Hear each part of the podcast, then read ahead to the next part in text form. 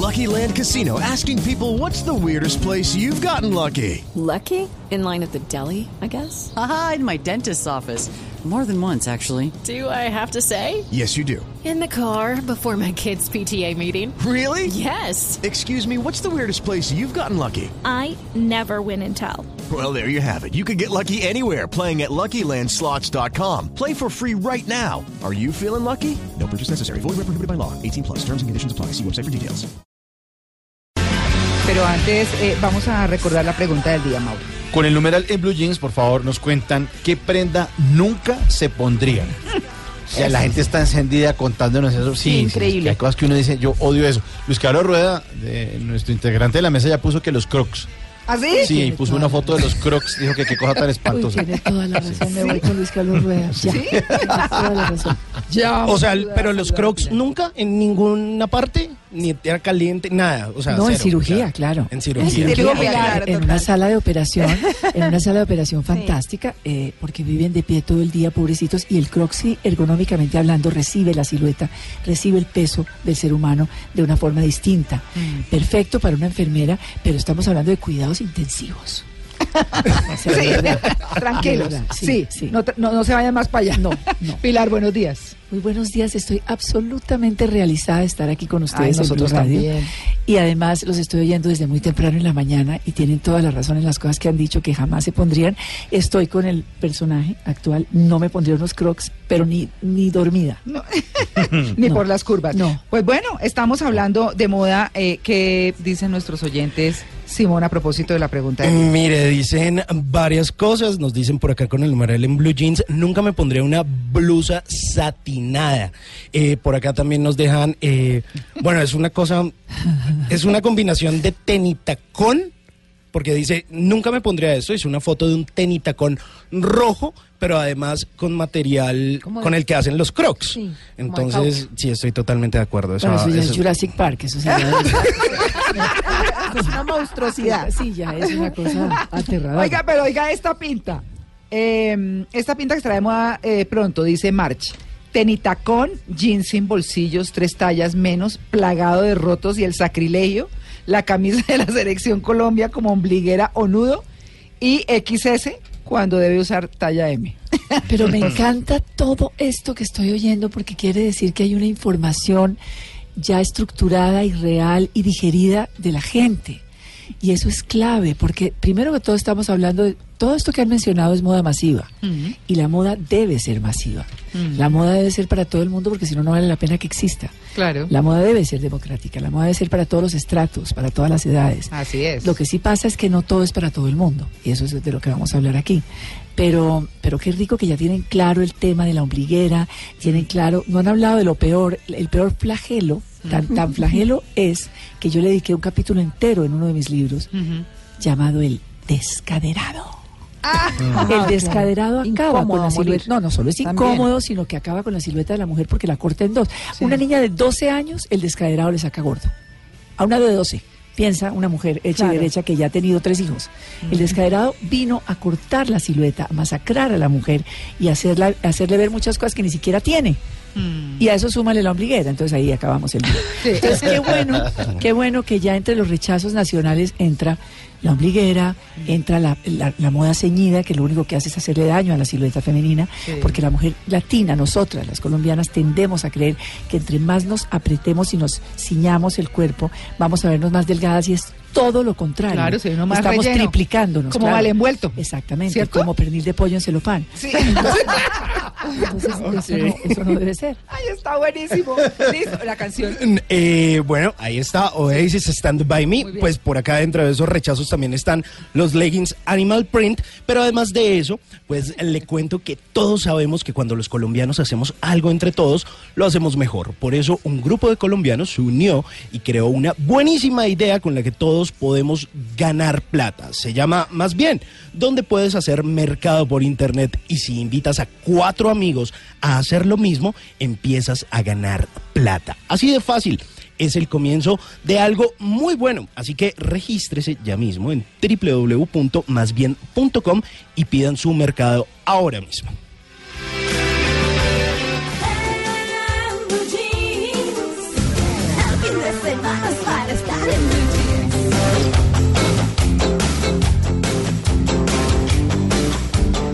Bueno, Pilar, como Señora. dicen, a lo que vinimos vamos. Señora. ¿Cierto? Bueno, y para quienes están llegando a la sintonía, estamos hablando hoy de cómo vestirse según la edad. Y entonces comenzábamos el programa diciendo, la elegancia y el estilo no tienen nada que ver con el dinero, que lo decía mi favorita, Carolina Herrera, una mujer sobria, elegante, clasuda, eh, eh, es la mejor representante de menos es más. Eh, es una mujer encantadora, pero quiero arrancar entonces también con este pilar, que es muy chévere. La moda no trata necesariamente de etiquetas, no trata de marcas, trata de algo más que llega desde el interior. Lo dice Ralph Lauren. La moda es, es el reflejo del estado de ánimo. O sea, Simón habla de música y eso lo refleja en su indumentaria. Simón me está hablando de Oasis, que entre otras cosas estamos en la Semana de la Moda de Londres, Simón. Y muchos soundtracks de las pasarelas tienen que ver con Oasis porque Oasis es muy lúdico y la moda es lúdica. Por lo que tiene que ver con nuestro estado de ánimo es importante que sea lúdica, porque uno busca aspiración, uno busca sentirse distinto, uno busca una, una escafandra para afrontar lo que nos espera en el mundo exterior. El mundo exterior es aterrador, aterrador, y el nuestro, pues bueno, la viabilidad, el clima, los trancones, en fin. Entonces, si uno tiene su camisetica lúdica de sus héroes o de sus pop stars o de su cuento, eso ayuda muchísimo. Si tienes tu cómoda chaqueta de blue jean, que es como una frazadita, como estar con tu mamá, también ayuda. Unos zapatos cómodos, re que te ayuda. Un color como el que tienes tú enrollado en tu pañoleta. Con los María colores. Lourdes. María Lourdes tiene sus su, su mar y su azul y su naranja, eso ayuda. Tu suéter como, todo tiene que ver con tu personalidad. ¿Y qué le dice Mauricio a Pilar? Mauricio le digo que es, es cómodo. Mauricio se ve que es cómodo. Él busca Yo estaba los preocupado. Cla- no, no, Lo dije cuando arrancó no, el programa. Yo, no. yo escogí esto, pero iba a decir que voy para un No, asado. No vas para. Bueno, Claro, pues es sí, que. Sí, a- esto ayer es me un asado. escribió como, oiga Simón, que me pongo para el programa No, mañana. La personalidad es el primer mensaje. Entra primero quién eres, cómo eres, tu proyección. Ahora, lo que sí les digo es que nunca, jamás en la vida hay una segunda oportunidad para una primera impresión. Ah, La sí. primera impresión es la que tú metes en tu disco duro y te da 30 segundos. Se mete ese chip de ustedes ya me vieron, ya vieron mi camisa, ya vieron mi suéter, ya vieron mi- ya me vieron a mí y eso es lo que entra en el disco duro de ustedes. Eso ya después se borrará o me guardarán, eso depende. Pero esa primera impresión, esa es la que queda. Entonces, tratar de hacer lo mejor de ese momento, ¿verdad? Dependiendo del oficio. El oficio manda, María Clara. Si soy una ama de casa, si soy una, eh, una, una- una periodista, si soy una ejecutiva, si soy una cabinera, el oficio manda. Ese es el que construye tu indumentaria. Y tú tienes que encargarte como un arquitecto de que sea cómoda, de que sea viable, de que sea práctica, de que sea ideal. Bueno, como vamos a hablar de moda desde siempre, nosotros tenemos oyentes en este programa desde los 12 años. ¡Wow! Y tenemos una gran fuerza, por ejemplo, entre los universitarios, me han contado profesores de universidad. Ajá. Eh, entonces, pertinente es decir, como desde los 12 años, Pilar, los niños y las niñas, no, yo no diría que cómo, cómo- no tanto cómo deben vestirse, sino a qué deben atender. a no verse mayores. Desde que nacemos tratamos de vestirnos para vernos mayores. Es lo más absurdo que yo he visto en la vida. Las jovencitas tratan desde los 12 años de ponerse una cantidad de cosas para verse mayores. Las de los 15 quieren verse de 20 para que las dejen entrar a las discotecas y a los sitios donde las rechazan. Entonces se llenan de maquillaje, se llenan de artificios y de cosas que no corresponden a su edad para verse mayores. Cuando vamos a nuestra primera entrevista de trabajo, nos vestimos de gris, nos quitamos el maquillaje, Sí. nos ponemos una cola de caballo para vernos mayores. Llegas al matrimonio y te llenan de maquillaje para verte mayor, siempre tratando de verte mayor. Yo no entiendo cuál es ese afán en la vida. Pero desde Si niño no vamos a- pasa eso, que es, Claro. ay, ta- mire tan lindo el niño, ya parece un, un ¿Ves? señorito. Eso no, eso, eso es Respuestas de señorito eso, ya. eso es absurdo. Todo lo contrario, debemos vivir nuestra edad. Bueno, No tratar permítame, de simular una edad que no tenemos. Claro, quiero informarles a todos nuestros oyentes que si quieren ver este programa en este momento, estamos en streaming por nuestra página web www.bluradio.com. Así que Pilar, para acá un poquito. No, pero sí se está viendo, está Sí perfecto. viendo. Sí. Claro, y nuestra, y nuestra fanpage en eh, Facebook, por supuesto. Estamos eh, saliendo en streaming, así que nos pueden ver. Bueno, entonces hablamos de esa edad. En esa edad en que no debemos vernos mayores, bueno, nunca, tenemos que estar es en el momento que estamos. Pero a ver, es que hay un tema y me interesa muchísimo los 12 años. ¿Por qué? Porque a los 12 años dejas de tener la piel de durazno, de bebé que has tenido hasta los 10, y empiezan a salirte granos, vellos, te llega la menstruación, te pasan una cantidad de cosas, lo- todo te empieza a ceñir porque el busto empieza a crecer. Entonces todo lo que no tenías empiezas llega la guerra. Y la los guerra. niños a cambiar la voz guerra. y todo, Los sí. niños les empieza a cambiar la voz. Entonces las niñas no son ni niñas ni mujeres, es un híbrido rarísimo, los niños también. Entonces ahí hay que centrarse, mamás, hermanas mayores, abuelas, tías, en darle a esa niña una carta de navegación especial para que no se odie, para que no se meta y se esconda debajo de unas carpas porque está cambiando el peso, porque la piel le está cambiando. Ropa íntima, ropa interior linda, brasiercitos y calzoncitos lindos para que ame ser mujer, para que su feminidad se fortalezca y no se rechace. Es muy importante esos primeros pasos de niña adolescente. Ahí es donde la mujer se encuentra, ahí es donde el hombrecito se reafirma, Bueno, pero el ahí es donde llega una, una autoestima importante. Pilar, pero a veces los muchachos, ay.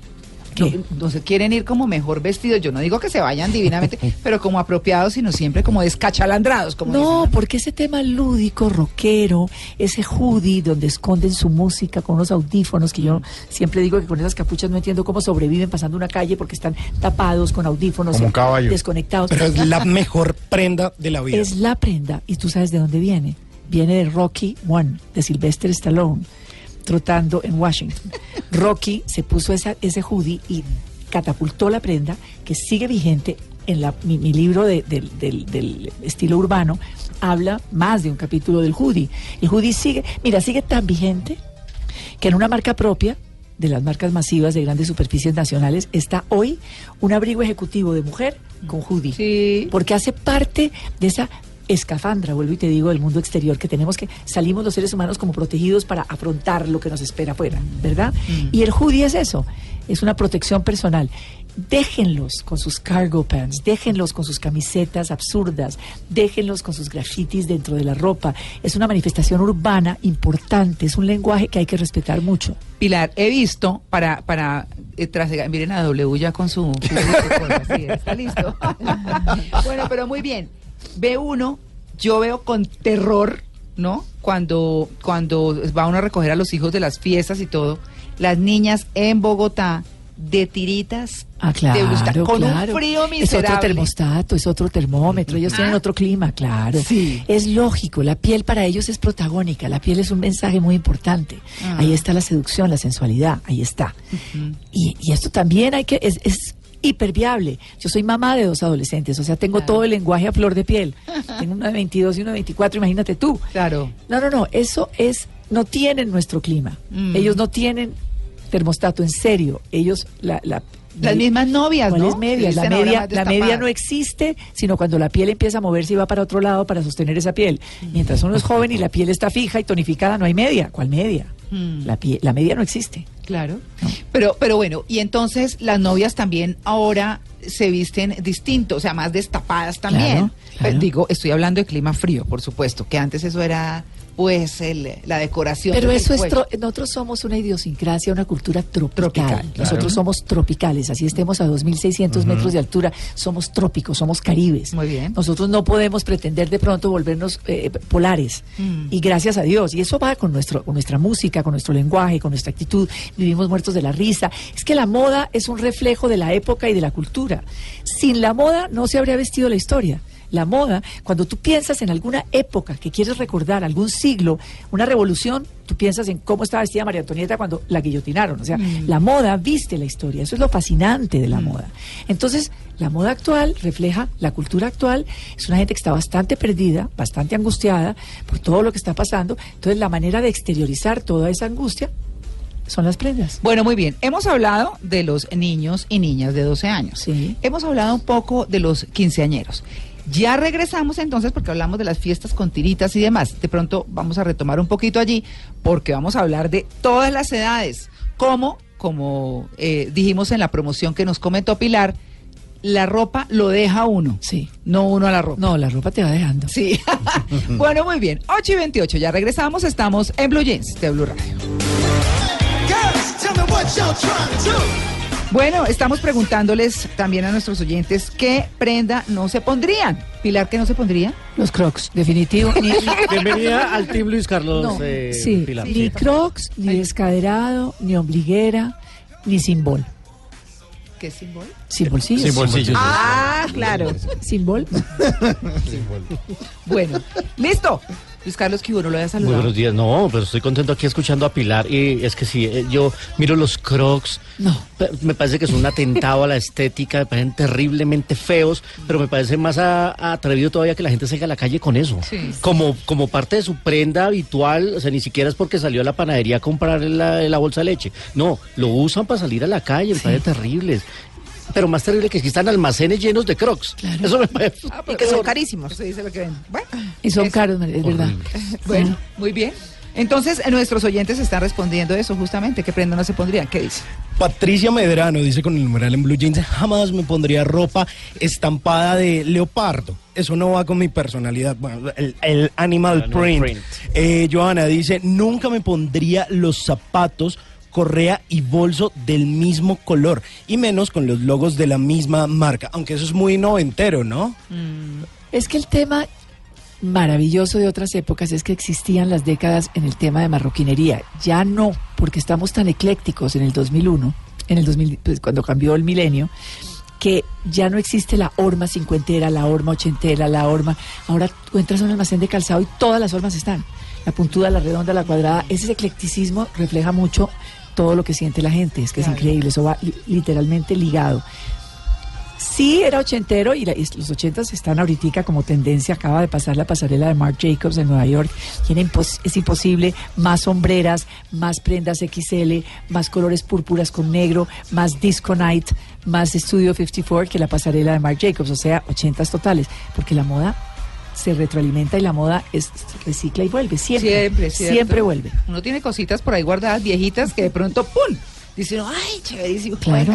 Las sombreras en estos momentos, todo lo que habíamos guardado al fondo del armario o regalado porque tenía hombreras, están Volvió. totalmente vigentes. Vea, pues. Bueno, estamos hablando de moda. 8.36. Estás escuchando Blue Radio y bluradio.com. Antes del sonido envolvente estaba el cine mudo. Antes de la grabación digital estuvo el celuloide. Antes de los multiplex estaban los grandes teatros. En Blue Jeans, un vistazo al pasado del cine en 35 milímetros.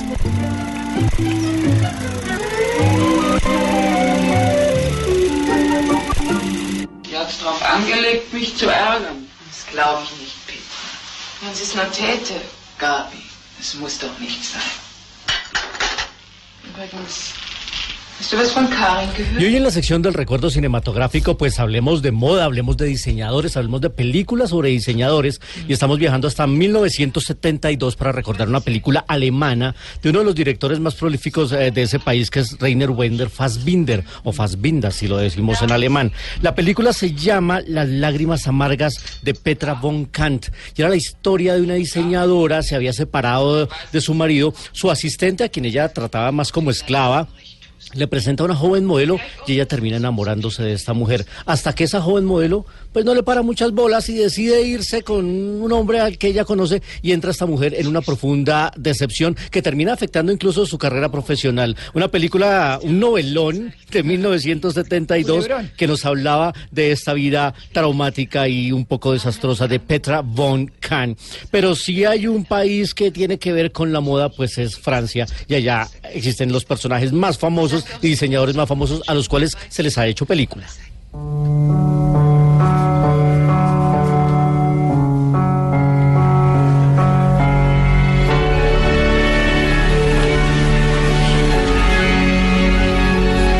Película nos lleva a París en 1957. Había fallecido Christian Dior y le entregaron la rienda de esa casa a un joven diseñador muy talentoso que era Yves Saint Laurent. Y en 2014 se hizo una película que se llama así, Yves Saint Laurent, que fue dirigida por Yalit Jesper, una película que tuvo siete nominaciones al eh, premio César, pero curiosamente ese año se hicieron dos películas. Esta era Yves Saint Laurent y también se hizo otra que simplemente se llamó Logan y ambas estuvieron compitiendo el mismo año por los premios César, ambas haciendo una visión y una mirada de este hombre tan talentoso. Esta sobre todo se centra en la relación que eh, tiene Yves Saint Laurent con Pierre Berger y creo que Pilar Yves Saint Laurent es una marca y un sello definitivo de la moda. El tema es que las dos películas fueron muy sórdidas, porque la vida de él fue una vida eh, doble. Él tenía una vida oscura y yo diría, si me preguntas, sin lugar a equivocarme, que para mí es uno de los más talentosos. De verdad, eh, partió la vida de la mujer en dos, le la empoderó, diseñándole el smoking, dándole la libertad de los pantalones, haciéndole las transparencias, el, la- le dio un protagonismo a la sensualidad de la mujer, le dio la mano a la mujer. Él siempre decía, llévame de la mano y triunfarás. O sea, la empoderó. Saint Laurent fue un hombre que amó a la mujer en todo el sentido de la palabra, aunque tuvo una vida, gracias a Dios existió Pierre Berger en su vida, porque fue no solo el hombre de los números, el hombre que lo acompañó, el hombre que lo soportó, el hombre que lo apoyó. Y, y el legado, yo acabo de estar en el museo que acaban de abrir en su taller, estuve en el mes de noviembre y es de lo más bello que uno puede ver, y están en, en, en- como en los bancos, están los vestidos de San Laurent guardados en cajas fuertes, fantásticas, la época de Mondrian, que es una época icónica, la época de Matisse, la época de Picasso. Él hizo las, las cíngaras, los, los ballets rusos, o sea, tuvo todas las épocas más prolíficas y más fantásticas. Pero sí, lo que acabas de decir, él recibió un legado demasiado joven, que fue la dirección de la Casa Dior, Christian después Dior. de un monstruo, de un gigante como Christian Dior. Entonces, eso todo lo marcó. Pero es de, la- de las buenas películas de moda, esas dos películas de Saint Esas dos películas del 2014 co- coincidieron ambas en, en ese año. Y ahora nos eh, vamos eh, para 1994 para recordar otra película de moda. At the wildest party in the world, the richest, most glamorous people on earth It's all about looking good. are about to Esta película discover tiene un reparto que es una selección mundial. Eh, eh, tenía a Julia Roberts, tenía a Tim Robbins, tenía a Sofía Loren, Marcelo Mastroianni, Kim Basinger, Lauren Bacall, y ellos eh, los pudo reunir un hombre como Robert Altman, a quien recordamos por MASH. Es una película maravillosa, glamorosa, que nos metía en los bastidores de la famosa pasarela de Prueba Porté, y así se llama esta película de 1994, Prueba Porté, que tenía como disculpa para reunir a esta gente un asesinato y en la que todos eran sospechosos, pero lo que hacía esta cinta era llevarnos a ese mundo glamoroso de famosos, eh, de esa fiesta salvaje, como decía el tráiler, y la verdad es que simplemente tener a todas estas estrellas en esta película era un deleite visual, era una película muy divertida que hacía un poquito de crítica al mundo de la moda y, quizás a, esa estética a veces banal y superficial, pero a la larga era muy divertida. Eh, eh, y vale la pena recordar que también de los grandes diseñadores se hizo una película recientemente de Coco Chanel que fue protagonizada por Adieu Tutu, la eh, famosa Amélie. Así que la moda ha estado muy, muy presente en el mundo del cine y en películas. Y, el, y el cine además marca tendencia. Uno ve a alguien vestido una película y uno dice, "Oh, yo me quiero vestir así, yo, yo quiero ponerme esa ropa, yo quiero ponerme esa pinta. Creo que el cine siempre va a estar de moda. Claro que sí. Y la moda va a estar siempre de moda por el cine. El séptimo arte es justamente lo que hablábamos al comienzo aquí en Blue Radio y es la moda debe ser lúdica, debe ser divertida, debe hacernos soñar y para eso está. Muy bien. Este domingo desde las 2 pm en Mesa Blue nos preparamos para la jornada de la Teletón 2018 con las historias de María Camila Galindo, talentosa periodista y presentadora, y Andrés Gutiérrez El Guti, músico vallecaucano que se alista para lanzar su primer sencillo. que de alguna manera pensé que si todas las personas hubieran nacido sin una mano, igual la música hubiera existido, hubiéramos buscado la manera de hacerlo. Sus malformaciones físicas no les han impedido demostrar su talento y ser embajadores de una de las causas sociales más importantes de nuestro país. Historias de la Teletón para seguir siendo capaces. Este domingo en Mesa Blue, todos los temas puestos sobre la mesa. Presenta Vanessa de la Torre por Blue Radio y bluradio.com. La nueva alternativa demás para estar en mi Bueno, saludamos a nuestros oyentes en Facebook que nos están viendo en streaming en este momento en la cuenta Blue Está Radio mi mano, Colombia. está mi mano. Sí, sí. Sí, Luis Carlos, se vio la mano cuando la asomó. Y vamos a recordarles, por supuesto, a quienes están llegando a sintonía y quienes van a entrar a este streaming, que estamos con Pilar Castaño, que es periodista, columnista, asesora y escritora de muchos libros de moda, estilo, proyección de imagen, presentadora, conferencista, además asesora de esto para las empresas. Así que, pues bueno, Pilar, vamos a seguir. Habíamos hablado de los jovencitos de 12, un poco de los adolescentes a los 15, Pero bueno, vámonos un poquito más allá del colegio. O cerramos el colegio y nos vamos para la universidad. Pues bueno, por ejemplo, la universidad es un tema que a mí me apasiona. Sí. Me apasionan los jóvenes y es más, mi página pilarmode.com, que ojalá la consulten porque es maravillosa. La hago con dos muchachas, niñas que acaban prácticamente de salir de la- Bueno, no, mentiras, una ya es abogada, pero ya se graduaron de la universidad, una es diseñadora, la otra es abogada, Daniela Bruno y Valentina Rey, y son niñas que al ver esa página es el reflejo actual de lo que produce la universidad. La universidad es una es un globo, es un globo de cristal donde estamos metidos ocho semestres, nueve, siete semestres, alejados del mundo real. Y la indumentaria refleja eso, porque estás en tus clases, porque estás en tu campus, porque estás con tus amigos, porque estás en tu cuento, en tus tesis, en tus maquetas. Ay, eres no, la época de rumba. Es la época de rumba, Claro. pero estás con una indumentaria absolutamente puntual y no real, que son los jeans eh, perforados, los jeans rasgados, los jeans desteñidos, los jeans llenos de trabajos de lavandería, unos jeans fantásticos que solamente te sirven para la universidad. Tus tenis, prácticamente te levantas dormido sobre los tenis, o sea, duermes con los tenis. El tenis es una prolongación de tu, de tu ser, de tu propio eh, forma de ser. Sí. Tus chaquetas de jean, tus camisetas y tu mochila terciada. Llevas ocho semestres viviendo así y entras al mundo competitivo laboral, a tu primera entrevista de trabajo. Entonces, que chao no arete. puedes con todo. ponerte ni la perforación, ni el tatuaje, ni nada de lo que lleva siendo parte de tu compañía, tus aliados, tus cómplices. Y te exigen una indumentaria competitiva completamente distinta, o sea, borrón y cuenta nueva. En tu autoestima, en tu ánimo, en tu personalidad, eso afecta violentamente. Claro. Entonces ahí es donde entran personas como yo. Por eso me encanta ir a la academia. Yo me la paso en las universidades, voy muchísimo. He estado en los Andes, en la Tadeo, en la Sergio Arboleda, en la, en la única que no he ido hasta ahora es a la, ¿A cuál? a la Javeriana, pero voy mucho a la, a la, a la Sabana. No, porque yo no necesité Pilar, los javerianos vestimos súper. ¿Será? Es no. es la vestimenta de la universidad, es la de después. Entonces, Sí. me la paso hablándoles del momento, la transición, lo que implica mentalmente subirte a unos tacones, ponerte una falda recta, recogerte el pelo, bajarte el maquillaje o ponerte un poquito de maquillaje, Sí. una chaquetica, Mm. saber sentarte, saber hablar, saber saludar, entrar y presentarte ante un interlocutor que no te quiere contratar, porque tienes que pensar que el que está al otro lado lo único que quiere es decirte no, y tú tienes que lograr que te diga sí, porque Claro, ahí empieza el mundo laboral. Y el muchacho tiene mucha más suerte, porque el muchacho se pone una camisa blanca, una corbata delgadita, un terno, que es un vestido completo que le compraron en su casa, ojalá azul oscuro o gris. Pero casi siempre, no, como no lo tienes, le toca llevárselo prestado y se lo lleva grande. Pues eso es lo que no debe, eso es lo que no debe suceder. Claro. En la casa le deben ayudar a invertirle a ese momento y darle yo el tip ya a las mamás que lo que deben invertirle a esa primera entrevista de trabajo del muchacho es un buen par de zapatos negros de amarrar.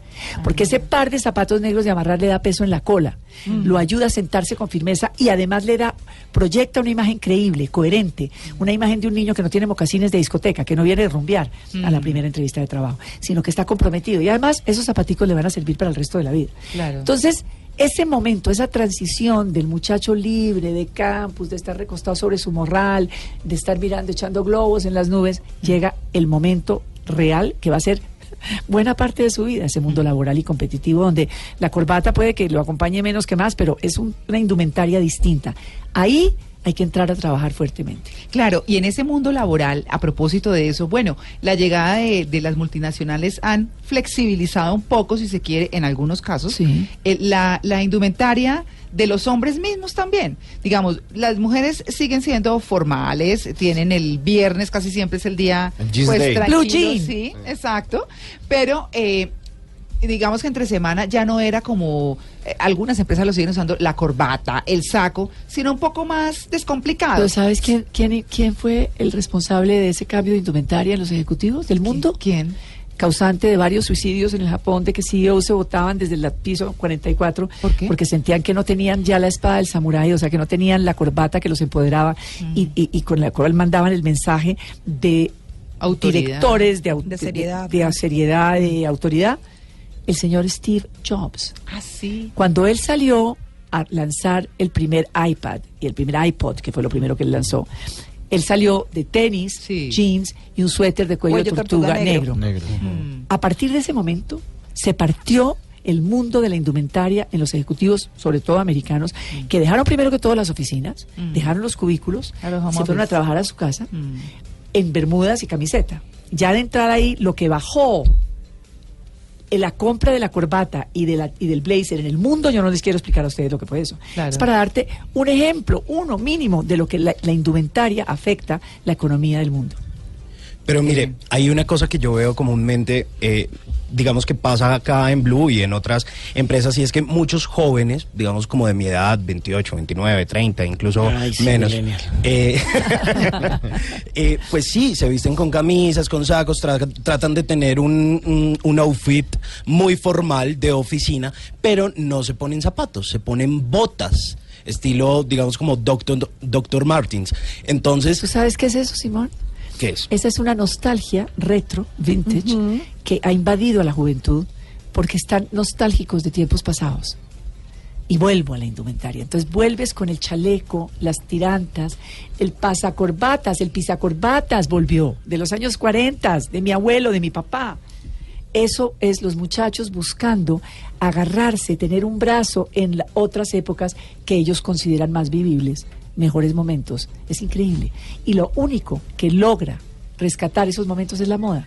La moda, con los botines del abuelo, con el abrigo largo, con la bufanda, con la cachucha, toda esa Bogotá de los 40, del Bogotazo, increíble, de los 50, eso lo buscan con indumentarias así. Pero ¿sabes que voy más lejos que tu botín? El ejecutivo actual está con tenis, el terno y los y los Hugo Boss, o sea, o los o los nacionales, lo que sea, pero un zapato que de lejos parece zapato de amarrar, pero lo miras y es zapato con suela de goma, que es ideal porque es cómodo, porque está para subirse al Transmilenio, porque ya la- el attaché, el maletín, mandado a recoger, ahora es el backpack. Sí. Claro. Primero, qué maravilla, porque ergonómicamente hablando te está ayudando a la espalda y no a crecer torcido con el maletín de, de la muerte de un viajante. Sí. Claro, claro, claro. O sea, sí. Sí. Entonces, el tema de eso es lo fascinante. Y como yo, María Clara, lo que hago es amar la historia. Porque por eso amo la moda. Todo te, te, te devuelve a momentos de la historia y a momentos de la literatura y a momentos fascinantes que los rescata únicamente la moda. Eso. ¿Qué hay de- ah, sí, eso quería preguntar, Mar Clara, un segundo. ¿Qué hay detrás de eso? De que hoy las empresas le exi- no le exijan a sus trabajadores que vayan con cierta formalidad, sino que sean mucho más descomplicados y que la moda atrae y acompaña también esos procesos. ¿Qué La hay? En una empresa te van a exigir siempre la chaqueta.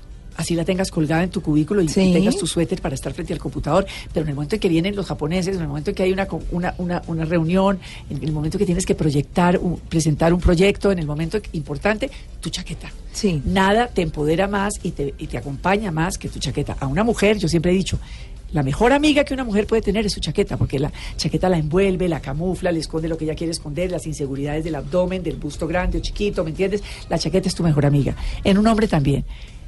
Pero cada vez está más relegada. Pero mira, lo que sí te digo es que no hay nada más bello que un hombre clásico.